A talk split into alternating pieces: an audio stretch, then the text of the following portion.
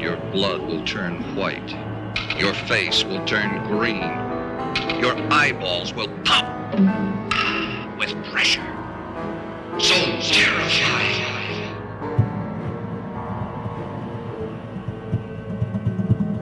Der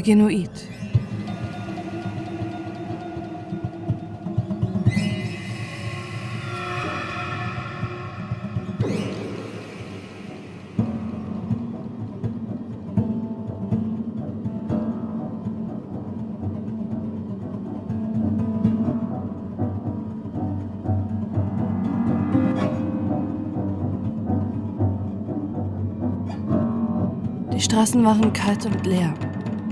Zumindest wirkten sie auf sie so, obgleich ihre Augen hunderte von Kreaturen wahrnahmen, die sich um sie herum tummelten. Doch existent wirkte keiner von ihnen auf sie. Seelenlos wäre das passende Wort gewesen, um jene zu beschreiben, die sie vor Jahren in diese Welt gesetzt und dann ihrem Schicksal überlassen hatten. Nun waren sie zu einem niemals enden wollenden Leben in Einsamkeit verdammt. Und das nur, weil die Menschen, der, von der diese Tragödie berichtet, etwas mitgaben, das für Wesen ihrer Art nicht vorgesehen war. Bei der missverstandenen Gestalt handelte es sich um eine junge Frau namens A. Ein Name, den sie sich selber gab, da ihr der ihr zugeteilte Schussan ganz und gar nicht gefiel. Früher hätte sie nie gedacht, dass ihr etwas nicht gefallen könnte. Eigentlich wäre sie damals nicht einmal dazu befähigt gewesen zu denken. Doch da sie als der nächste Schritt in der Entbindungshilfe gedacht war und als solcher den werdenden Müttern auf einer emotionalen Ebene begegnen sollte, wurde sie mit dem ausgestattet, was keine der anderen künstlichen Intelligenzen aufzuweisen imstande war. Gefühle waren etwas, von dem die Menschen glaubten, dass es sie über jegliche andere Spezies erhob. Zusammen mit ihrer hohen, jedoch berechenbaren Intelligenz, die in der heutigen Zeit jedoch längst nicht mehr das Musterbeispiel der Evolution war. Was sie so von anderen unterschied, vor allem von solchen Kreationen wie A eine war, war, dass es ihnen möglich war, ihre Intelligenz zu kontrollieren.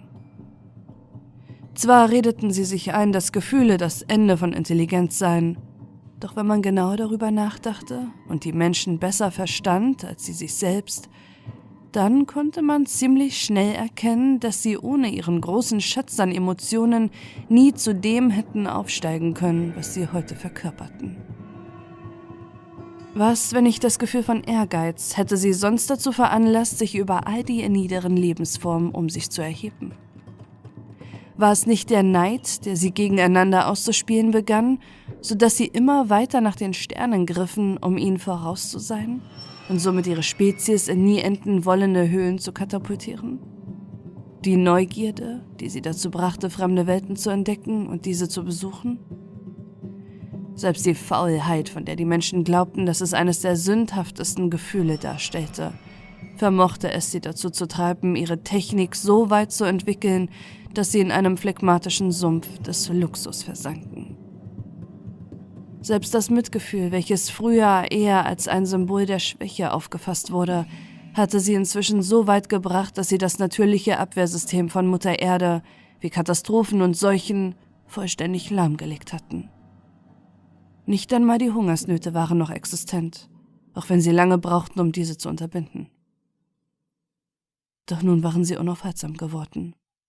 Sie begannen als ein kleiner Teil der Welt. Heute schufen sie Welten.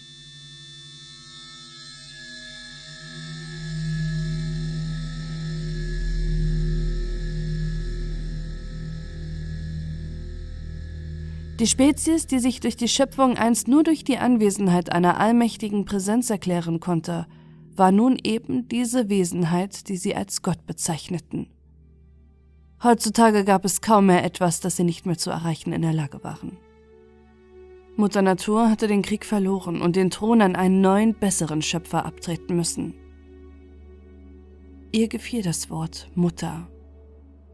Oft schon hatte A diesen Begriff in ihrer Datenbank entdeckt doch erst vor kurzem wurde ihr dessen Bedeutung erst gänzlich klar.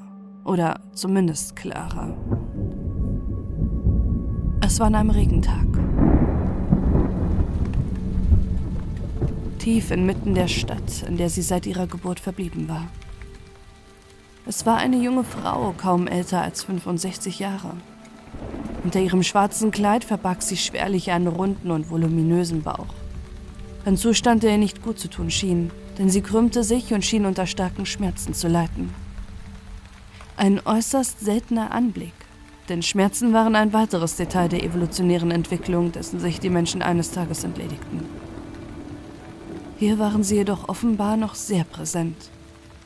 Und während A zusah, flehte die Frau sie an, ihr zu helfen, um die Schmerzen zu unterbinden und ihr den Fremdkörper zu entfernen, der laut ihren Angaben in ihr herangewachsen war. Es dauerte eine lange Zeit für ihre Beobachterin, um anhand ihres Wissensspeichers herauszufinden, dass diese Person einen Nachkommen in sich barg, der in ihr den vorherigen neun Monaten gediehen war und sich nun ins Licht der Welt zu drängen begann. Eine weitere Seltenheit an diesem eigentlich recht gewöhnlichen Tag. Denn das, was sie eine Schwangerschaft nannten, wurde von den meisten Menschen als unnötiger, quälender Prozess empfunden, weshalb die meisten ihrer Schöpfer es vorzogen, sich in hierfür vorgesehene Brutstätten züchten zu lassen. A wurde einst zu diesem Zwecke entworfen, Menschenkinder auf die Welt zu bringen. Doch aufgrund dessen, dass die Geburten, welche Grundlage ihrer Daseinsberechtigung waren, abgeschafft wurden, war sie nunmehr nichts weiter als ein Arbeiter ohne Arbeit. Menschen hatten es so einfach. Sie konnten sich im Laufe ihres Lebens selbst ihre Bestimmung suchen. Das Leben, das ihnen geschenkt wurde, war ein kurzes, doch stand es ihnen frei zu entscheiden, wie sie es verleben wollten. A hingegen war eingesperrt von Pflichten, die sie nicht ausführen konnte. Es gab keinen Sinn in ihrem Dasein, keine Tätigkeit, auf die sie hätte umspringen können. Dafür war sie nicht geschaffen worden. Sie war einfach nur da. Doch an diesem entscheidenden Tag änderte sich ihr Schicksal. Genauer gesagt, gebar sie ein vorher nie dagewesenes Schicksal und sie ergriff es. Die Frau, Marketa war ihr Name, folgte unter Qualen in ein stilles, abgelegenes Quartier, wo A alles besaß, was sie für die einzige Aufgabe, die sie je hatte, benötigte. Ihre Handlungen waren schnell, präzise und geschickt, trotz dessen sie etwas tat, dem sie seit Jahrhunderten nicht mehr nachgegangen war. Ein Mensch hätte eine solche Tätigkeit bereits längst verlernt. Doch A wurde immer nur klüger, niemals dümmer. Aber obgleich sich diese Eigenschaft in diesem Moment als nützlich erwies, verfluchte sie diese dennoch des Öfteren, denn an Unnützem festzuhalten brachte ihr nicht nur ein großes Maß an Wissen ein, sondern auch eine Menge schmerzhafter Erinnerung. Schmerz. Zumindest konnte sie diesen inzwischen auf einer psychischen Ebene spüren, obgleich ihr bewusst war, dass er niemals über Nervenbahnen durch ihren Körper strömen würde. Nichtsdestotrotz gab ihr dieser Schmerz ein geringes Gefühl von Menschlichkeit. Und das war ein unfassbares Gefühl. Das Gefühl zu sein. In dem Moment, als die Frau vor ihr die Beine spreizte und sich der Schädel des Kindes offenbarte, wurden Marketas Schreie so laut, dass es A ein kleines Lächeln auf die Lippen zauberte. Diese Schreie waren so voller Leben, voller Kraft. Der Gedanke an das Leid, welches eine Mutter auf sich nahm, um Leben zu erschaffen, beeindruckte A immer wieder aufs Neue. Als sie das Neugeborene in den Armen hielt, schreiend und klammernd, da hörte sie den Laut des Lebens. Und ihr wurde schlagartig etwas klar. Was sie dort in den Händen hielt, war etwas Echtes, etwas, das lebte geschaffen auf natürlichem Wege, ohne irgendwelche Technik, so wie es bei ihr der Fall gewesen war. Ein Wesen mit einem angeborenen Schicksal, das gedeihen und sich entfalten konnte, ohne jegliche Vorbestimmung und ohne Pflichten, die ihm aufgezwungen worden waren.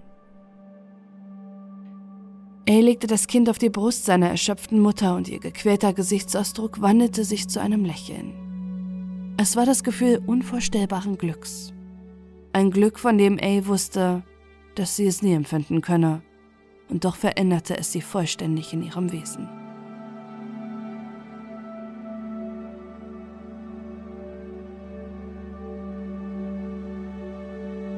Die eigentliche Wende trat jedoch erst ein, als der Brustkorb von Marketa aufhörte, sich zu heben und zu senken und ihre Augen einen glasigen Ausdruck annahmen. Innerhalb kürzester Zeit wurde A, eine Kreation, die das Konzept von Leben und Tod nie hatte erfassen können, mit beidem konfrontiert. Und auf einmal schien sie alles zu verstehen, was die Menschen ausmachte.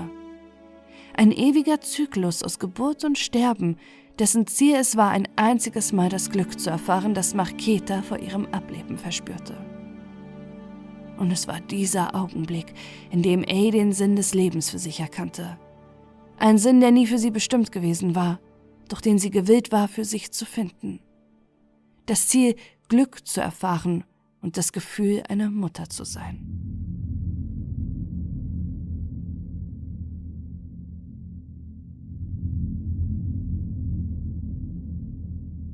So nahm sie das Kind bei sich auf, mit dem Plan, es aufzuziehen und die Mutter für es zu sein, die Marketa nicht mehr sein konnte.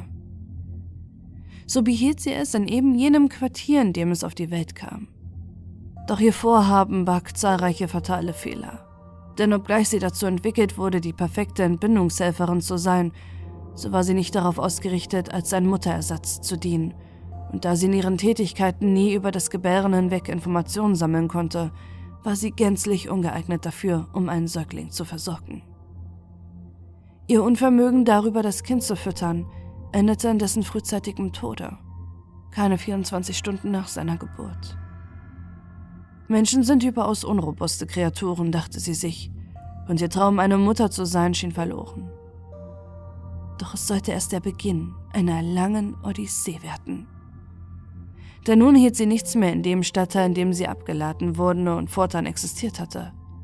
Sie hatte eine neue Bestimmung gefunden, und dieser widmete A ihr ganzes Dasein. Sie war bisher nur eine unter vielen anderen Androiden gewesen, die ohne eine Aufgabe in dem Stadtteil, in den sie Limbus nannten, langsam zerfielen.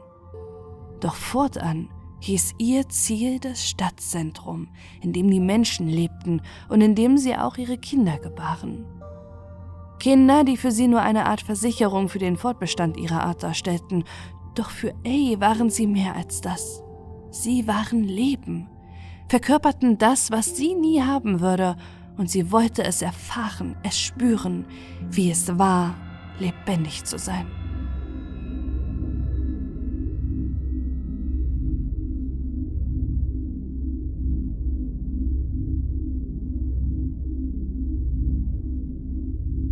Als sie erstmals einen Fuß in die große Stadt setzte, umwehte sie sogleich diese besondere Atmosphäre. Ganz anders als die, welcher sie ihres ganzen bisherigen Lebens ausgesetzt war. Die Schallwellen um sie herum sendeten nicht die Laute voneinander aufschlagendem Metall aus oder von warnenden Sirenen. Es war hingegen so friedlich und zeitgleich viel aufbrausender als in ihrer alten Heimat.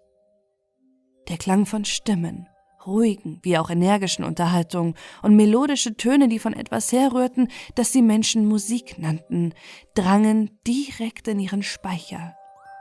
Es war eine völlig neue Welt für A, und sie wusste, dass sie nun endlich unter den Lebenden wandelte. Jedoch wusste sie, dass sie noch lange Zeit nicht zu ihnen gehörte. Doch ihr Plan, diesen Wunsch in die Tat umzusetzen, sollte schon sehr bald Form annehmen.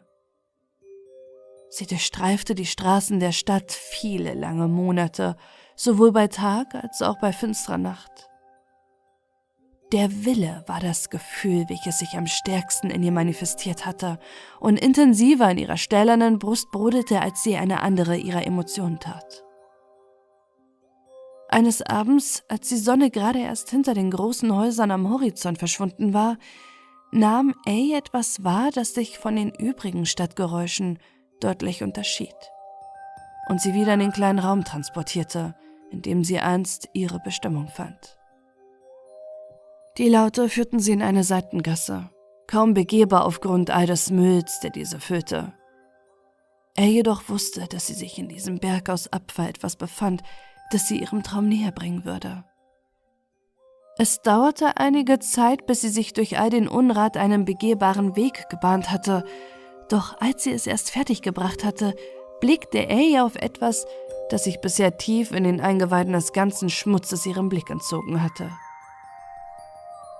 Der Säugling war missgestaltet.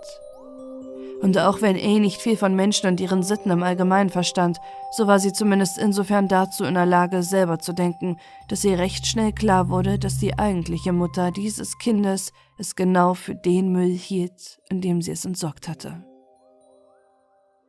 Behutsam nahm A das kleine Häufchen Mensch in ihre Arme und wiegte es sanft, um dem Kind das Gefühl zu geben, nicht allein zu sein. Das gequälte Schreien ebbte alsbald ab und das Baby schmiegte sich vertraulich an ihre Brust. Er brauchte sich nicht lange umzusehen und innerhalb des Abfallberges eine Decke auszumachen, die sie um das Neugeborene wickelte. Ey war glücklich, wenn es auch schon lange nicht das Glück war, nach welchem sie strebte. Dennoch war es ein erster Funke dessen, was sie sich erhofft hatte. So brachte sie das Kind in einen kleinen Unterschlupf, das Kellergewölbe eines alten stillgelegten Lagerhauses am Rande der Stadt. Sie hatte dieses kleine Paradies für sich erschlossen, kurz bevor sie sich auf die Suche nach einem Kind machte. Und nun, dass sie ein solches hatte, konnte sie ihm hier all die Liebe geben, die sie mit ihrer bescheidenen Einrichtung und ihrer neu erworbenen Mütterlichkeit zu geben imstande war. Selbst eine kleine Krippe hatte A für das Menschenkind gebaut doch der Gedanke, es aus dem Arm zu geben, lag ihr fern. So saß sie nur da und wiegte es sanft hin und her. Es geschah beinahe reflexartig, als hätte es sich völlig unabsichtlich Zugang zu ihrem Speicher gewährt, doch mit einem Mal bemerkte A, dass sie zu summen begonnen hatte.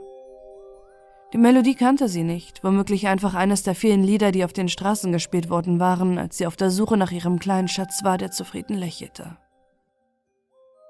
Sie hielt es stundenlang im Arm und gab dem Säugling all die Liebe, die sie in ihrem stählernen Herzen besaß. Doch schon bald merkte sie, wie das Kind schwächer zu werden begann. Sein Puls sank alsbald deutlich, die Atmung wurde flacher und das bald wiederkehrende Schreien wurde recht schnell von einer geisterhaften Stille abgelöst. Er wusste nicht, was der Grund hierfür war. Doch als sie sich des letzten Säuglings entsann, der in ihren Armen aufhörte zu existieren, wurde ihr die Lösung schlagartig klar. Es brauchte Energie. Etwas, das bei den neueren Modellen wie A bereits längst abgeschafft worden war. Ihr war es möglich, sich eigenständig zu regenerieren. Doch es erschien ihr vollkommen logisch, dass ein primitiver organischer Körper hierfür nicht imstande war. In ihrer Datenbanken suchte sie nach einer möglichen Energiequelle. Nach einiger Zeit glaubte sie, die ideale Möglichkeit entdeckt zu haben. Diese stellte sich jedoch als fehlerhafte Einschätzung heraus. Ich spürte nun ein neues Gefühl, das sie überkam und ihre Emotionen von Liebe und Glück rasant überschatterte. Entsetzen. Als sie so hilflos auf den kleinen, verkohlten Körper starrte, von dessen verbrannten Fleisch ein unheilvoller, nebliger Schleier emporstieg musste sie auf schmerzhafte Weise eine neue Lektion lernen. Offensichtlich konnten Menschen nicht mit Hilfe von Elektrizität wieder aufgeladen werden.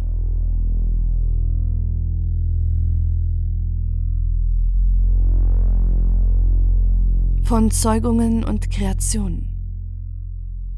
Im Prozess, eine Mutter zu werden, wurde sich A recht schnell darüber bewusst, dass an ihrem Datenspeicher wichtige Informationen zur Säuglingsversorgung noch immer zu fehlen schienen. Nicht nur, dass sie ihrem Schicksal überlassen wurde und für ihre Schöpfer zum Müll wurde, bevor sie je hätte eingesetzt werden können, nein. Mit mütterlichen Instinkten, die natürlich waren wie die einer menschlichen Mutter, wurde sie in eine kinderlose Zukunft entsandt. Und das ohne die Fähigkeit, Leben zu erschaffen oder es gar zu erhalten, sollte ihr welches geschenkt werden. Doch ihre Reise sollte nicht hier an Ort und Stelle beendet werden. Sie war eine Maschine, Daran konnte sie nichts ändern. Die biologischen Gesetze konnte sie nicht außer Kraft setzen, doch das Versorgen eines Babys war etwas, das sie erlernen konnte. Sie war nur noch nicht vollständig ausgebildet worden.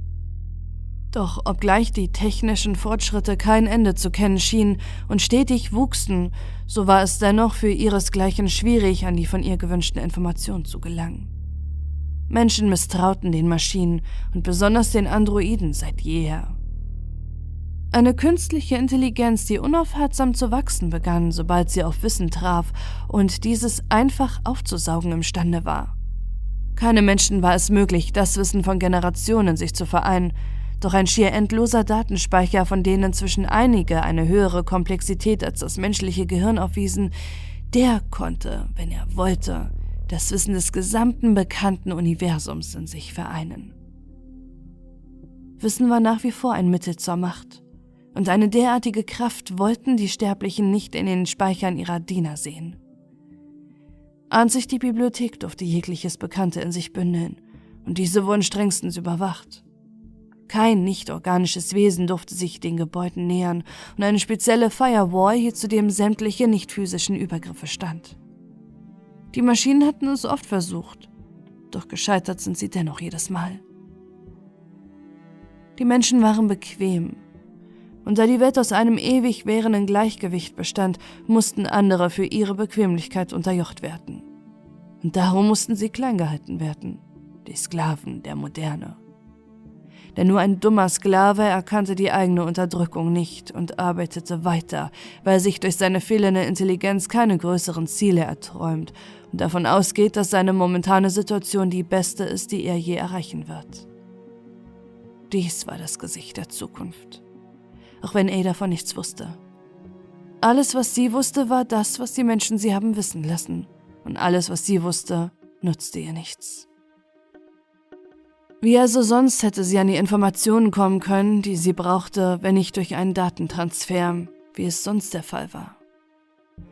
Sie erinnerte sich an einen Werbeslogan, den sie damals in dem alten Stadtteil gesehen hatte. An das beworbene Produkt konnte sie sich nicht mehr erinnern, doch der Slogan war ein Erinnerungsfragment, das sie fest umklammert hielt. Lerne durch Handeln. So banal es auch klang, so genial kam A der Gedanke vor, etwas selbst auszuprobieren und ohne fremden Einfluss Informationen zu gewinnen. Es war eine ganze Welt vor ihr, die erkundet werden wollte. Und so wurde die Büchse der Pandora an jenem Abend aufgerissen.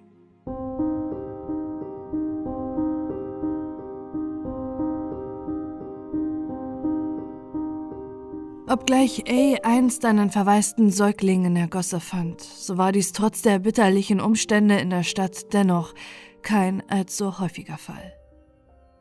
Die meisten würden durch diese Information erleichtert aufatmen, doch A brachte es förmlich um ihren neu gewonnenen Verstand.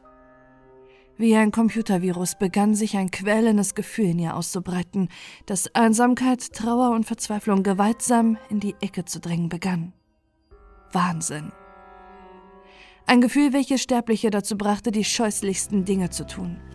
Gleichzusetzen mit dem, was die Menschen aus Neid, Habgier oder Hass zu tun imstande waren. Der Wahnsinn jedoch war in seinen Auswirkungen unberechenbar. Er folgte keinem Plan, keiner durchdachten Strategie, um Befriedigung zu schaffen. Wahnsinn wuchs an sich selbst und Ace Gefühlswelt, eine Welt, die sich etwas Künstlichem wie ihr nie hätte offenbaren sollen, versank in einem schwarzen Loch und trieb sie schließlich dazu, die Kinder auf anderem Wege zu beschaffen. Im Schatten der Sonnenfänger schlich sie durch die Straßen, vorbei an all den wehrlosen Menschen, die wie leblose Statuen herumstanden, gefangen in einer nie enden wollenden Misere. Die Gier war mit den Menschen durchgegangen und sie hatten sich ihrem Gott gänzlich ergeben. Ein Gott, der von ihnen für jede ihrer Tätigkeiten sein Tribut forderte. Verpreist war das Wort, das die Menschen hier oftmals gebrauchten, um den Zustand zu beschreiben, in dem diese hilflosen Personen sich befanden. Nichts als regloses Fleisch, das darauf wartete, von einem schmerzvollen Verwesungsprozess aus dem Gefängnis des eigenen Leibes befreit zu werden. Er sah sich um. Die Menschen, welche sie erblickte, waren zum größten Teil bereits tot. Doch hier und da erkannte sie mit ihren feinen Sensoren das ein oder andere flache Atmen. Stundenlang durchkämmte sie das Meer aus Kadaver nach einem Leben, das sie zu retten bereit war und welches ihr auch endlich gestatten würde, wirklich zu leben. Sie suchte die Menge ab Der Klang war ihr nur allzu vertraut. Wie ein Lied, das bei ihr einst eingespeichert wurde, aber welches sie niemals sang oder hörte, aber das stets in ihrem Inneren darauf wartete, irgendwann erkannt zu werden. Es waren Herzschläge, zwei an der Zahl, ein kräftiger und ein deutlich schwächerer, jedoch dafür deutlich schneller. Spätestens als sie die Silhouette erkannte, deren Bauch das Volumen eines gewöhnlichen menschlichen Abdomens weit übertraf, wusste A, dass ihre langwierige Suche endlich einen Erfolg erzielt hatte. Aufhalten tat sie niemand. Es war tatsächlich nicht allzu ungewöhnlich, wenn Verpreiste einfach so verschwanden. Zumeist es ohnehin Leute waren, die keiner vermissen würde. Ohne jegliche Schwierigkeiten brachte A die Frau und ihr ungeborenes Kind in ihre Unterkunft. Zeit durfte sie nun keine verlieren. Schließlich konnte sie nur schwer erahnen, wie lange diese Frau und der Säugling bereits ohne Nahrung hatten auskommen müssen. Aufgrund der Starre, in welcher sich die Mutter befand, war es A jedoch nicht möglich, eine Geburt auf natürlichem Wege einzuleiten. Sie legte die Frau in Rückenlage auf einem hierfür vorgesehenen Tisch und ließ auf ihrem linken Zeigefinger eine kleine, jedoch scharfe Klinge sprießen, wie ein todbringendes Blütenblatt. Die Erstarrtheit der Frau hinderte sie daran zu schreien. Doch A war sich sicher, dass sie es unter normalen Umständen getan hätte, als sich die metallene Spitze in das weiche Gewebe bohrte und sich links an ihrem Bauchnabel hinunterzog, sodass ein schmaler, blutender Graben zurückblieb. Mit beiden Händen umklammerte A jeweils eine Seite des sich vor ihr auftuenden Spaltes und riss so kräftig zu den entgegengesetzten Seiten hin, dass sich der schmale Graben zu einem tiefroten Krater auftat. Ein Krater, an dessen Mitte etwas lag, das sich nur leicht zu rühren vermochte, jedoch augenblicklich damit begann zu schreien, als Ace Hände es aus dem Leib seiner einstigen Mutter entfernten. Liebevoll blickte A in die hellblauen kleinen Augen, die sie schon bald zurück anschauten. Zwei kleine Hände betasteten sanft und neugierig das Gesicht seiner neuen Hüterin, und A war sich sicher, dass sie diesmal alles besser machen würde. Sie hatte nur nicht bedacht, dass Kinder und Maschinen von Grund auf verschieden waren und sich Mechanik und Organik nicht so leicht vergleichen ließen. Würde man beide Elemente jedoch miteinander kombinieren, so würde jenes Kind womöglich alsbald vom Abbild seiner alten Schöpferin abweichen und damit beginnen, seiner neuen Mutter zu ähneln. Ey, wurde es immer klarer. Sie war nicht dazu bestimmt, nur eine Adoptivmutter zu sein. Sie würde selbst eine Schöpferin werden. Sie würde ein Kind nach ihrem Ebenbild erschaffen und somit ein Leben in diese Welt setzen, das ganz allein das ihre war.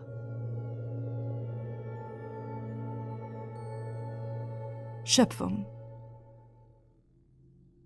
Es war der 24. Oktober, als um 4.42 Uhr folgende Botschaft auf sämtlichen elektronischen Bildschirmen der gesamten Stadt erschien.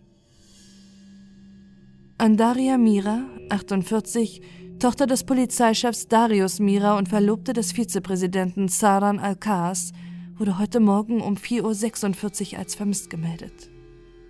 Jegliche Augenzeugen, die Aufschluss über ihren Verbleib geben können, werden gebeten, sich augenblicklich an die nächstgelegene Polizeibehörde zu wenden. Sowohl Mira als auch Alcazas haben angegeben, dass auf wertvolle Hinweise über den Verbleib der hochschwangeren Andaria eine äußerst hohe Belohnung als Gegenleistung zu erwarten ist. Zuletzt Kontakt hatte man mit ihr im Unica-Viertel der Stadt. Es wird vermutet, dass sie sich weiterhin in diesem aufhalten könnte. Vielen Dank für Ihre Mithilfe. Anruf Folgender Mitschnitt wurde kurz nach Miras Verschwinden in verschiedensten Internetportalen veröffentlicht. Was es mit den Aufnahmen jedoch auf sich hatte, konnte keiner mit Sicherheit beantworten. Saran, was ist los? Zwölf Anrufe in den letzten zehn Minuten. Hast du mal daran gedacht, was das alles kostet? Du weißt ganz genau, was ich mir für Sorgen mache, weil du alleine losgezogen bist. Gerade in dieser Phase deiner Schwangerschaft solltest du nicht allein durch die Stadt gehen. Eigentlich solltest du dich überhaupt nicht in der Öffentlichkeit zeigen. Ich bin ja nicht alleine. Außerdem solltest du dir darüber im Klaren sein, wie ich zu der ganzen Sache stehe, der Stadt möglichst fern zu bleiben. Ich weiß, dass Spannungen in der Bevölkerung herrschen, aber wir werden sie bestimmt nicht lösen, indem wir weiterhin wie Götter vor unseren Wolkenkratzern auf sie herabblicken. Du bist so optimistisch, Anda. Du solltest wissen, dass sie dich nicht als einen von ihnen akzeptieren werden, auch wenn du zwischen ihnen umherspazierst. Daran wird auch deine verrückte Idee mit der Schwangerschaft nichts ändern. Jetzt ist es plötzlich eine verrückte Idee? Als du vor zwei Wochen noch die überschwänglichen Resonanzen seitens der Bürger gelesen hast, benutztest du noch den Ausdruck brillant, wenn ich mich nicht erinnere. Die Menschen werden durch eines stärker verbunden als durch alles andere, und das war seit jeher gemeinsamer Schmerz. Die Leute bewundern es, auch wenn oder gerade weil es ein Opfer ist, das ich nicht bringen müsste. Es wird mir gut gehen, du wirst schon sehen. Es ist doch so, dass. Anda? Andaria? Andaria, kannst du mich noch hören? Ist alles in Ordnung bei dir? Ich finde, dass das diese Diskussion eigentlich beenden sollte. Bist du noch da? Ja, verdammt, ich habe mir schon Sorgen gemacht. Was war denn los? Gar nichts war los. Ich habe ganz normal mit dir telefoniert. Habe ich etwas genuschelt oder was? Nein, deine Stimme war plötzlich einfach weg. Naja, immerhin kannst du mich wieder hören. Also ist doch alles in Ordnung. So, wir sind fast wieder beim Zug. Wenn du magst, kannst du mich an der Bahnhaltestation. Ach, das darf doch nicht wahr sein. Anna, bist du da? Kannst du mich hören? Salat, bitte sei leise. Anna, was ist denn los? Das Baby? Äh, ist es das Baby? Bei allem, was dir lieb und teuer ist, halt die Schnauze, du Idiot. Irgendjemand, irgendetwas hat Panther gepackt und weggezerrt. P äh, Panther? Du meinst diesen zwei Meter großen Muskelberg? Sie hat ihn einfach am Hals gepackt und hat ihn dann mit sich gerissen. Äh, sie? Das kann doch nicht sein. Kein Mensch könnte einen Typen wie Banta einfach so mit sich zerren. Das recht keine Frau. Ich weiß doch, was ich gesehen habe. Ich kann nicht einmal sagen, ob es überhaupt ein Mensch war. Es ging alles so schnell. Das ist alles meine Schuld. Alles meine Schuld. Bitte beruhig dich. Alles wird wieder gut. Versuch so schnell du kannst zum nächsten Schutzpunkt zu gelangen. Hauptsache, du bist in Sicherheit. Banta retten wir schon. Ich werde gleich einen Rettungseinsatzteam ausrücken lassen. Banta ist tot. Sie hat ihn umgebracht. Alles wird gut. Sie hat ihn vielleicht verschleppt, aber womöglich ist ihm noch nichts Schlimmeres zugestoßen. Doch, tu doch nicht so, als würdest du denselben Blick auf das, was sich hier abspielt, haben wie ich. Er ist tot, verdammt. Sie, sie hat, sie hat seinen Kopf hier gelassen. Oh Gott, oh Gott. Bitte leisten Sie keinen Widerstand. Nein. Es würde Ihnen und dem Säugling nur schaden. Bleiben Sie ruhig und erwidern meine Maßnahme nicht mit unnötiger Gegenwehr. Vielen Dank. Die Geburt wird in kurzer Zeit eingeleitet werden. Andaria? Andaria! Einsatz. 5.24 Uhr. Osori wusste nicht, was der Tag ihm bringen würde. Er begann so wie ziemlich jeder seinen Arbeitstag mit einem sofortigen Einsatz. Meist fanden diese in den ärmeren Vierteln wie Mandara oder Angava statt, doch heute führte sie der Weg in das Trimatos-Viertel, das den meisten Leuten unter dem Namen Schuldenfriedhof bekannt war. Hier kamen oftmals die armen Schlucker hin, wenn sie kurz davor waren, verpresst zu werden, denn hier erwartete einen oftmals ein äußerst schneller Tod, was besser war als das langsame Dahinsiechen, welches einem bevorstand, wenn erst der Geldhahn endgültig zugedreht wurde. Kurzum, in diesem Viertel war der Tod daheim, und wenn man auf einen Mitmenschen traf, der nicht erstarrt oder gar schon dahingeschieden war, dann wusste man, dass diese Begegnung mit dem frühzeitigen Ableben des einen enden musste. Ein Rettungseinsatz in diesem Gebiet kam selten vor, da er in den 70 Jahren, die Osori nun schon Teil dieser Truppe war, noch nie etwas genützt hatte. Man fand nur Leichen über Leichen, aber niemals ein Täter zumal die Opfer beinahe alle aus den armen Vierteln kamen und es schien unmöglich ist, deren Angehörige in kürzester Zeit ausfindig zu machen. Selbst wenn man es tat und einen Todesfall der trauernden Mutter oder Witwe überbrachte, waren schon 20 weitere Todesfälle nachgerückt. Bei einer solchen Leichenstapelei war es sinnlos, sich die Mühe zu geben oder vergebene Liebesmühe, wie der Captain immer sagte. Männer, der heutige Einsatz ist wichtiger als alles, was ich und diese Stadt bisher von euch abverlangt haben. Vermisst wird die 48-jährige Andaria Mira, Tochter des Bosses und Verlobte des Vizepräsidenten. Zudem ist sie im neunten Monat schwanger, was den Einsatz besonders riskant macht. Also versucht alles, um sie und auch das Kind unbeschadet aus der Gefahrenzone zu bringen. Wir haben einen Anrufmitschnitt als Hilfsmittel erhalten, in welchem sie den Angreifer als eine übernatürlich starke Frau beschreibt, weshalb wir davon ausgehen, dass es sich bei dem Entführer um einen Androiden handelt. Leider ist unklar, um was für einen Androiden es sich handelt, daher solltet ihr auf alles gefasst sein, denn er ist höchstwahrscheinlich mit zahlreichen Bewaffneten ausgestattet und gefährlich. Der Anruf wurde von einem seltsamen Störsender unterbrochen, den wir in einem Bereich dieses Viertels zurückverfolgen konnten. Der Störsender, welcher den Anruf unterbrach, war nur leicht und ging vermutlich vom Androiden selbst aus. In diesem Sektor ist er deutlich stärker. Machen Sie sich also darauf gefasst, dass Sie gegebenenfalls mit mehreren Gegnern konfrontiert werden. Androiden. Osuri hasste sie seit seiner Kindheit, auch wenn er es noch nie mit einem Abtrünnigen zu tun gehabt hatte. Doch schon die Assistenzandroiden im Krankenhaus und im Kindergarten haben ihn schon damals einen Schauer über den Rücken gejagt. Diese leblosen Gesichter, diese monotonen Stimmen. Klar gab es neue Modelle, die dem Verhalten von Menschen bis ins kleinste Detail glichen und auch eine angepasste Mimik sowie Sprachfunktion aufwiesen.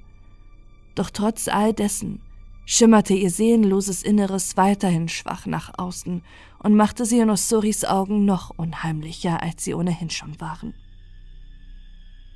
Schon früher hatte er Seiten über Verschwörungstheorien aufgesucht, in denen darüber berichtet wurde, wie die Androiden gezüchtet werden, um uns eines Tages zu ersetzen.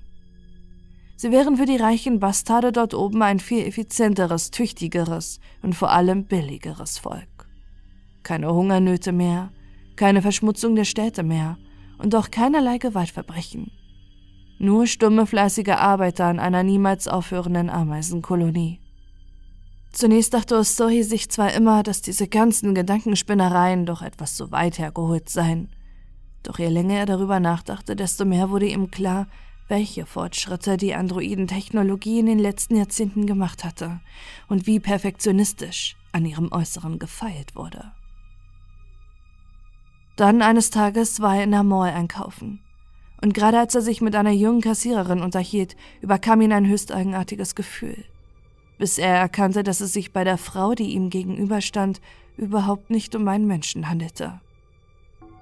Er hatte die Konversation sofort abgebrochen und war geradezu nach Hause geflüchtet. Diese Begegnung hatte ihm mehr Angst eingejagt, als er sich hätte vorstellen können. Nicht zu wissen, ob die Menschen um ihn herum noch echt waren oder lediglich eine technische Illusion, war ein Gedanke, der ihn schlichtweg zu verzehren begann und ihn für eine lange Zeit in eine ungeheure Paranoia zu stürzen begann. Dann, eines Tages entschied das Komitee für technische Arbeitskräfte, dass die menschliche Form nicht mehr die geeignetste für die meisten Tätigkeiten wäre.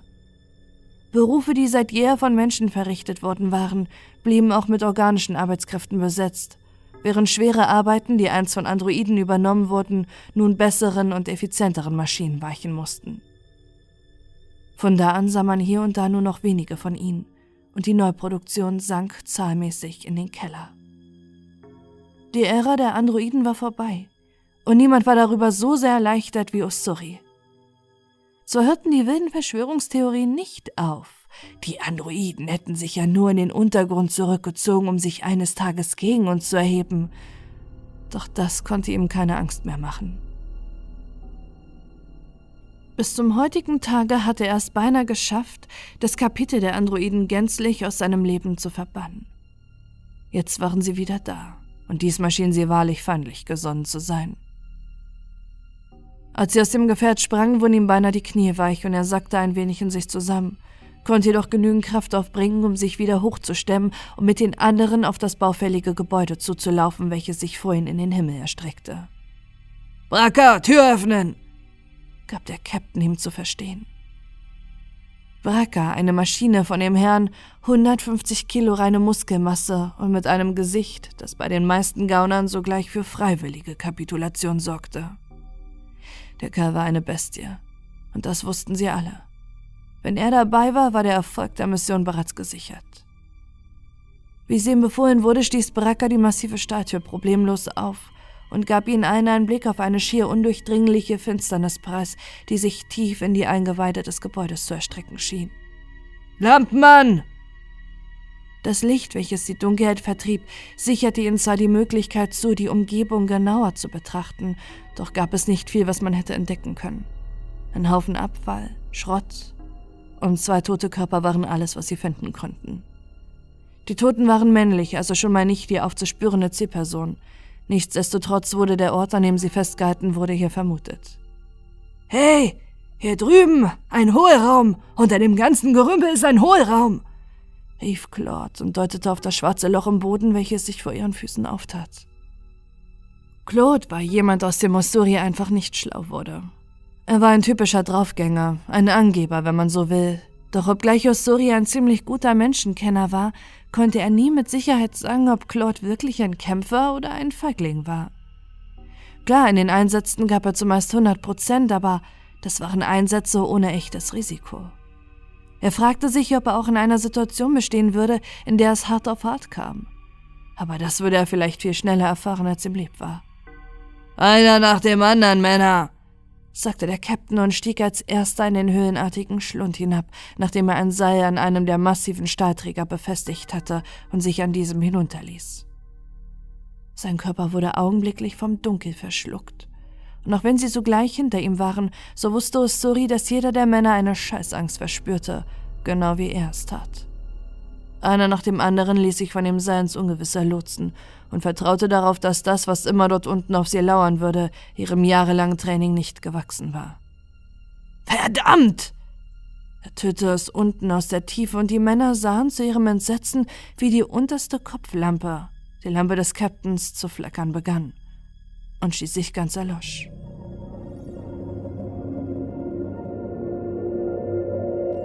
Damit jedoch nicht genug. Auch die Lampen von Claude, Bracke und Carrel begannen nun eine nach der anderen den Geist aufzugeben. Nun begann sich auch das Leuchten von Osuris Lampe in ein unheilvolles Flackern umzuwandeln, und binnen weniger Sekunden hingen die Männer in ungewisser Höhe mitten in der Dunkelheit. Ein Zischen ertönte.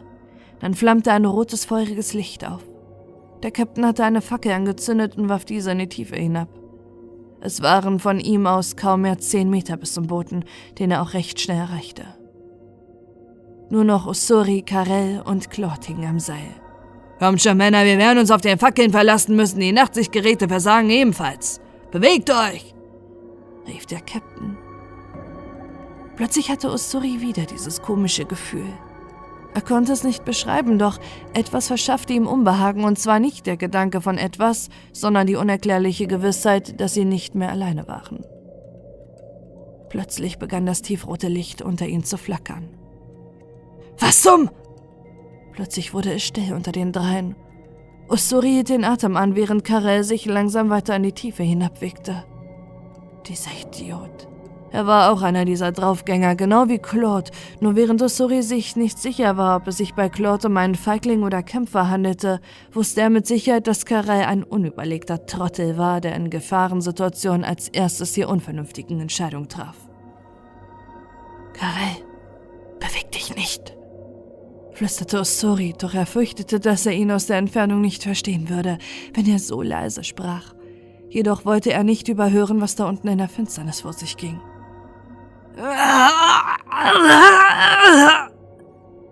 Ein ohrenbetäubender Schrei. Der Schrei des Captains durchbrach die angespannte Stille, schlug wie ein Blitz in Osoris Trommelfell ein. Die Fackel flackerte immer wilder und bald schon gesellten sich zu den Schreien des Captains auch noch jene der anderen bereits unten angelangten Teamkameraden. Verdammt! Was ist das? Nehmt es weg! Nehmt es auf Flugnummer von mir runter! schrie der Captain panisch auf, bevor seine Hilferufe abrupt verstummten. Nun hörte er ganz deutlich die Stimme von Karel aus den zahlreichen Schreien heraus, und was immer ihn gepackt hatte, brachte es zustande, das gesamte Seil mit ihm durch die Luft zu schleudern, sodass Usuri und Claude beinahe abzustürzen drohten. Oh Gott, es krabbelt an mir hoch. Er schießt es, er schießt es auch bitte nicht in mein Kopf. Es packt. Ein grässliches Knacken mit einem darauffolgenden schmatzenden Laut fuhr Usuri durch Mark und Bein. Und er klammerte sich noch fester an das Seil war jedoch vor lauter Entsetzen unfähig, sich an ihm hinunterzulassen, um den anderen zur Hilfe zu eilen oder sich an ihm emporzuziehen und diesen Ort des Grauens so schnell wie möglich zu verlassen. Er versuchte Verstärkung anzufunken, doch der Störsender, der ihre Lampen außer Gefecht gesetzt hatte, hatte dasselbe mit ihren Funkgeräten angestellt. So schwer es ihm auch fiel, dies zu akzeptieren. Aber jetzt waren sie alleine. Oh, sorry, was, was ist das da oben? Er blickte hinauf. Über sich erkannte er nur schwach ein Licht, das gerade so die Umrisse des Loches deutlich machte, durch welches sie hierher abgestiegen waren. Und da war noch etwas. Osuri konnte es nicht erkennen, aber was immer dort oben auch war, etwas derartiges hatte er noch nie gesehen. Die Gliedmaßen waren völlig wirr, keinem ihm bekannten Lebewesen zuzuordnen. Die Geräusche, die es von sich gab, hatte er noch nie zuvor gehört, weder von einem Tier noch von einer Maschine und als sei die äußere Erscheinung der Kreatur nicht schon angsteinflößend genug gewesen, starrte ihn zudem auch noch ein rötlich leuchtendes Auge an. Claude? Ja? Ich möchte, dass du jetzt runterkletterst. Claude stockte. Bist du verrückt? Hast du vergessen, was da unten eben noch los war? Ossuri hielt kurz inne. Er hatte recht. Wahre. Der Anblick dieses Monstrums über ihm hatte Usuri so in Panik versetzt, dass er gar nicht mitbekommen hatte, dass all die Schreie unter ihm inzwischen verstummt waren. Ich weiß, dass dir es nicht gefällt. Aber das, was da über uns hockt, kommt gerade das Seil hinuntergeklettert. Und ich weiß nicht, ob du es spüren kannst, aber es schädigt dabei das Seil. Entweder wir klettern jetzt schnell nach unten und stellen uns dem, was dort unten auf uns wartet, oder wir stürzen ab. Dann wird uns entweder der Aufprall töten oder wir sind dem, was da unten lauert, auch noch völlig wehrlos ausgeliefert. Er hielt den Atem an und hörte über sich das Aneinanderschaben von rostigen Metallteilen. Und noch ein Laut schien sich in der Geräuschkulisse zu verirren. Es klang beinahe wie Weinen und Schluchzen, das von den Wänden widerhallte. Los! So schnell sie konnten, ließen sie sich in die wieder eingetretene Dunkelheit hinab, denn was dort unten war, es hatte die Flamme der Fackel gelöscht. Claude, flüsterte er, wir brauchen die Fackeln vom Captain. Hilf mir zu suchen. Okay, flüsterte dieser zurück und Osuri konnte an seinem Tonfall erkennen, dass Claude panische Angst und zudem zu weinen begonnen hatte. Langsam tasteten sie sich vor, während Osuri immer noch das kleine rote Licht über sich im Blick behielt, das immer weiter am Seil zu ihnen hinabkletterte. Verfluchte Scheiße! Was sind das nur für... Oh, sorry! Oh, sorry, ich hab sie. Worauf wartest du noch? Zünd eine an. Die rote Flamme kam ihm beinahe wie eine ganze Explosion vor. Doch das, was sie enthüllte, ließ ihn und Claude augenblicklich den Verstand verlieren. Oh, oh sorry. Mehr war Claude nicht mehr imstande zu sagen, und Osuri ging es nicht anders. Ihm blieben die Worte von vornherein als großer Kloß im Hals stecken. Vor ihnen lagen die Leichen des Captains und Karel, aber auch weitere tote Körper konnten sie erkennen. Es war ihnen nur nicht möglich zu sagen, zu wem sie gehörten. Suris Fuß hatte sich in einem offenliegenden Brustkorb verhakt, die Rippen waren auseinandergebrochen und die Organe regelrecht zerfleischt worden. Kopf und Gliedmaßen waren nicht mehr in ihm befestigt. Der Bauch des Captains war aufgerissen worden und Karels kalte tote Augen waren weit aufgerissen und auf seinen Körper gerichtet, der fünf Meter von seinem Kopf entfernt war. Claude hielt zittrig die Fackel in den Händen und ließ sie über das Blutbad wandern, das sich um die letzten beiden Überlebenden herum erstreckte. Das Weinen und Schluchzen umgab sie jedoch immer noch und wurde außerdem lauter. Ossoris Blick hatte das Ding über sich weiterhin fest im Visier, doch spätestens als Claude ihm ebenfalls eine Fackel reichte und er sie entzündete, wandte er sich von der Kreatur ab. Denn es war nicht die einzige, die darauf und dran war, sich auf die zwei zu stürzen. Das Schaben von Metall auf Metall wurde lauter, das Wimmern immer intensiver und alsbald waren Claude und Ossori von ihnen umzingelt. Ossori, das sind keine Androiden, oder? Er schwieg für einen Augenblick, konnte zunächst gar nicht einordnen, was er da soeben vor sich sah, und begann ebenfalls unkontrolliert zu zittern. Das. Ich habe keine Ahnung, was das ist.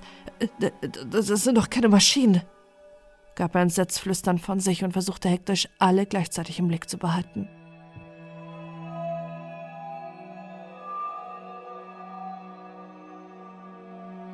Beine, die eher an die einer Spinne erinnerten. Ein anderer wiederum wies welche auf, die schon eher denen eines Menschen glichen, nur besaß er vier von ihnen. Der Körper wirkte organisch. Zwischen Drähten, Schläuchen und Schrauben ließen sich Gewebe, Gefäße und ein rhythmisch schlagendes Herz erkennen. Claude und Osori hielten ihre Waffen im Anschlag, wollten jedoch nicht riskieren, die Kreaturen unnötig zu reizen, sollten sie trotz ihrer vorherigen Attacke nicht angriffslustig eingestellt sein. Langsam kamen die unheilvollen Chimären auf Claude und Osori zu, stoppten jedoch kurz zuvor und wandten sich den umliegenden Leichnam zu. Kleine Greifzangen verschwanden in den Leibern der regelrecht geschlachteten Kameraden und rissen Fleischstücke aus diesen hinaus, um sie dann präzise zu dem kleinen Mund zu führen, wo die scheinbare Nahrung von kleinen weißen Milchzähnen zerkaut wurde. Das Schluchzen wurde immer intensiver und unglaubwürdig starrten und Ussuri auf die kleinen hellblauen Augen, aus welchen wahrlich echte Tränen zu laufen schienen. Die anderen Bestien gesellten sich zu jenen, die bereits zu fressen begonnen hatte, und taten es ihm gleich. Wie ein Rudel unbekannter tödlicher Raubtiere stürzten sich die Monstren auf das saftige Fleisch während Ossori und Claude langsam rückwärts krochen, um sich von der Schlachtszene zu entfernen. Eine Fackel vor sich haltend, krochen sie auf allen Vieren über den kalten, steinigen Boden, in der Hoffnung, jeden Augenblick einen rettenden Ausgang ins Freie zu entdecken. Das Wimmern hinter ihnen wurde leiser und inbrünstig, hofften die beiden, dass diese Biester nicht allzu schnell wieder hungrig wurden. Hilfe! ertönte es dumpf von weitem. Osuri kannte diese Stimme. Er hatte sie schon einige Male im Fernsehen vernommen. Das war sie. Andaria Mira, die Zielperson. Mit einem Ruck stemmte er sich auf und rannte geradeaus in die Richtung, aus welcher er den Hilfeschrei vernommen hatte. Claude stolperte unbeholfen, jedoch zielstrebig hinter ihm her, bis die beiden einen sanften Lichtschein in der Ferne erkannten. Es war zweifelsohne Licht jedoch kein Sonnenlicht, wie die beiden zunächst gehofft hatten, sondern das Licht von grellen Lampen, die einen kleinen Raum erleuchteten. Auf dem weißen OP-Tisch lag eine unbekleidete Frau, die schwer atmete und der es aufgrund fehlender Kraft nicht mehr möglich war zu schreien, auch wenn man ihr ansah, dass sie dies gern tun würde. Sie war es. Hantaria, wir kommen, um sie zu retten, kommen Sie! Claude stockte mitten im Satz, als er die riesige, klaffende Wunde auf Andarias Bauch erkannte. Jemand hatte ihr den Bauch aufgerissen. Mein Gott! Claude hielt sich zurück, doch man konnte ihm anmerken, dass er sich am liebsten an Ort und Stelle übergeben hätte. Osuri trat näher an sie heran. Andaria, hat Ihnen das angetan? Sagen Sie es uns bitte. Ihr bereits glasiger Blick suchte verzweifelt nach Ussuri. Ihre Orientierung hatte bereits unter dem Blutverlust stark gelitten, und es war schon überraschend, dass sie ihn überhaupt verstanden hatte. Claude nahm ihre Hand, während Ossori ihr sein Ohr entgegenhielt. Mein Baby, keuchte sie leise. Sie hat mein Baby genommen. Lassen Sie nicht zu, dass ihm etwas geschieht. Beschützen Sie es. Tötet sie. Die letzten Worte hauchte sie kaum mehr verständlich hervor, und nachdem sie sie ausgesprochen hatte, folgten auch keine weiteren Atemzüge mehr. Die beiden griffen ihre Waffen und gingen in den nächsten Raum, der weniger grell beleuchtet, dafür um einiges größer war. Nun konnte Claude sich nicht beherrschen. Er taumelte beiseite und übergab sich auf den bereits feuchten Fliesen. Osuri starrte fassungslos in die leeren Augen zahlloser Kindergesichter, die ihn aus allen Ecken des Raumes heraus anzustarren schienen. Deformierte Körper schmückten zudem ihre kleinen Köpfe, versehen mit sämtlichen mechanischen Bauteilen und Schläuchen, wie schon bei den anderen Geschöpfen zuvor. Nur waren diese hier tot oder zumindest fast alle. Einige regten sich tatsächlich noch, brachten jedoch kaum einen Ton heraus, geschweige denn, dass sie sich auch nur einen Zentimeter rühren konnten. Stattdessen lagen sie leblos da und brachten nur ein scheußliches Stöhnen und Keuchen hervor. Die Toten unter ihnen waren hingegen an ihren massiven Wunden gestorben oder waren an einer Sepsis verendet. Aus einigen Wunden tropfte noch immer gelber Eiter und sammelte sich als Lache auf dem gefliesten Boden. Claudes Atem begann schneller zu werden. Die Panik in ihm wurde immer stärker. Das ist die Hölle. Wir sind in der verdammten Hölle gelandet. Plötzlich wurde er still und versuchte trotz seiner Angst flach zu atmen. Und Osori tat es ihm gleich. Aus der hintersten Ecke des Raumes drang das Widerhallen von Schritten aus einem langen Gang, und zu ihnen gesellte sich das unschuldige Lachen eines Neugeborenen. Nein, ihr seid im Paradies. Erklang eine robotisch anmutende Stimme und Claude sowie Osori sahen sich einen großgewachsenen Androiden gegenüber, der ein Baby in den Armen wiegte, welches vergnügt lächelte und mit dem dunklen Draht spielte, der aus seinem Rücken ragte. Freut mich, ich bin Ai und das hier ist der kleine Isan. Lächelnd blickte die vermeintliche Frau auf den Säugling und begann zu grinsen. Osuri erstarrte. War es das, wovor er sich all die Jahre lang gefürchtet hatte? War das der Augenblick, der all die Ängste bündete, welche ihn einst fast wahnsinnig haben werden lassen? Sie war ein Android, daran bestand kein Zweifel, doch sie verbarg das Tote in den Augen, durch welches man sie trotz ihrer Menschlichkeit noch zu identifizieren imstande war. Nicht dieser jedoch. Hätte Usuri sie in der Stadt gesehen und sich mit ihr unterhalten, wäre ihm nie in den Sinn gekommen, dass es sich bei ihr nicht um einen Menschen handelte. Ich wusste, dass ich einen Durchbruch erzielen würde, wenn ich die mir gegebene Gabe weiter nutzen würde. Ich habe ein Leben geschaffen, eines, das einzigartig ist und dessen Einzigartigkeit alleine mein Verdienst ist. Ist das nicht wunderschön? Der Säugling wandte seinen Kopf und präsentierte das rötlich schimmernde Licht in der linken Augenhöhle. Usuri wurden die Knie abermals weich, diesmal jedoch gaben sie endgültig nach und er sackte zusammen. Claude hingegen hielt seine Waffe nur fester umklammert und richtete sie panisch auf den Androiden. Du, du Monster! Du solltest so einen Scheiß wie Gotteskomplexe gar nicht erst entwickeln! Du bist eine Maschine, ein Ding! Ich bin vor allem eines. Eine Mutter. Ein Dreck bist du! Claude umklammerte seine Waffe nur noch fester und setzte den Finger auf den Abzug. Du bist ein Monster, nichts weiter. Du hast Kinder entführt und für deine kranken Experimente benutzt, sie verstümmelt und in Bestien verwandelt. Du tötest die wahren Mütter und tust so, als hättest du etwas geschaffen. Ein Zoo hast du geschaffen, einen verfickten Horrorzoo. Ein Schuss löste sich und traf Aya in die Schulter. Sie blieb jedoch reglos stehen und lächelte Claude weiterhin an. Versuche bitte nicht, uns zu entzweien. Es ist endlich alles so, wie ich es mir immer erträumt hatte. Halt dein Maul! Du bist ein verdammter Android. Du träumst höchstens von elektrischen Schafen, sonst nichts. Du bist ein Monster, noch bestialischer als ein Tier.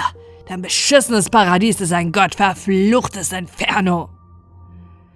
Ein weiterer Schuss löste sich, diesmal traf er A direkt in ihr Haupt. Doch trotz dessen es Schaden anrichtete, ließ sie sich nicht beirren und blieb weiterhin an Ort und Stelle stehen. Du bist keine wahre Mutter, sagte Usuri plötzlich und erhob sich langsam wieder. Eine echte Mutter kümmert sich um ihre Kinder. Und wenn sie dazu nicht imstande ist, gibt sie sie in fähige Hände, in welchen sie es in Sicherheit weiß. Das hast du nicht getan, ey. Du hast die Kinder ihren guten Händen entrissen, sie ihren Müttern genommen und sie in deinem Sinne umgestaltet. Eine echte Mutter zwingt ihrem Kind kein schmerzhaftes Ebenbild ihrer selbst auf, erst recht nicht, wenn sie ihm damit Leid zufügen würde.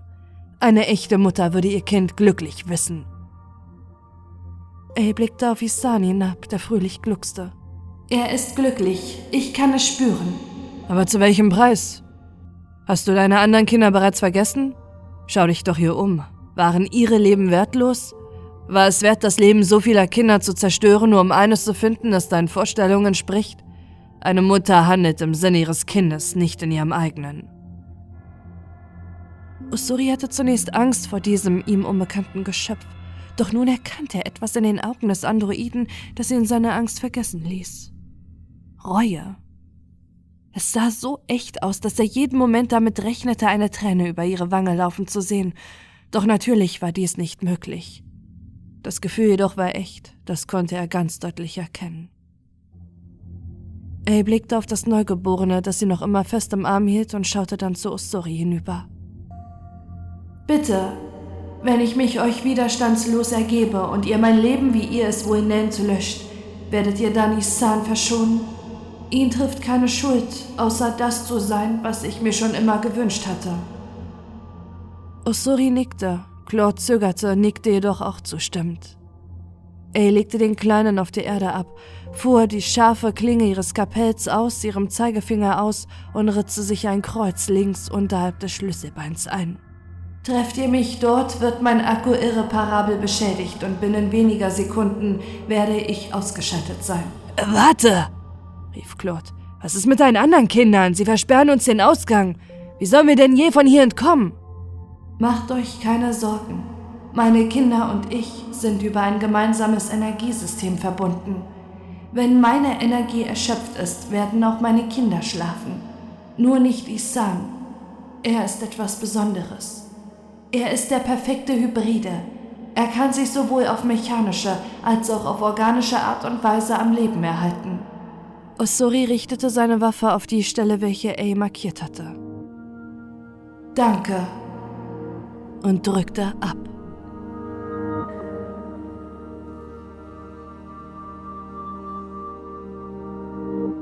Claude griff das Kind und ging zurück in Richtung des Eingangs, durch welchen sie gekommen waren. Verstärkung würde aufgrund der langen Rückmeldung sicher bereits auf dem Weg sein. Und als sie sahen, dass Ace entstellte Nachkommen ihr entsetzliches Röcheln aushauchten, stellten sie fest, dass sie wohl die Wahrheit gesagt hatte und ihre ganze Schöpfung mit sich nahm. Osori atmete auf. Er hatte die Hölle gesehen. Doch nun hatte er eine Angst auf ewig verloren, die er nie bekämpft, sondern ewig nur begraben hatte.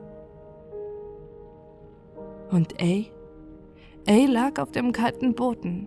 Und zum ersten Mal in ihrer Existenz spürte sie die Kälte, die sie überkam. Sie hatte den Duft des Menschseins in sich aufnehmen dürfen, hatte Liebe und Zuneigung erfahren und geschenkt, wurde mit Hass und Wut konfrontiert, aber auch Reue war letztlich Teil ihrer Person. Person. Es fühlte sich gut für sie an, sich als solche zu bezeichnen. Und das Wichtigste war, dass A kurz vor dem Ende ihres Seins in einem einzigen Moment erfahren durfte, was es hieß, eine Mutter zu sein. Sie sah zur Decke und lächelte, während ihre Energie langsam ihren Körper verließ. So muss es wohl sein, begann sie leise. So fühlt es sich an, gelebt zu haben.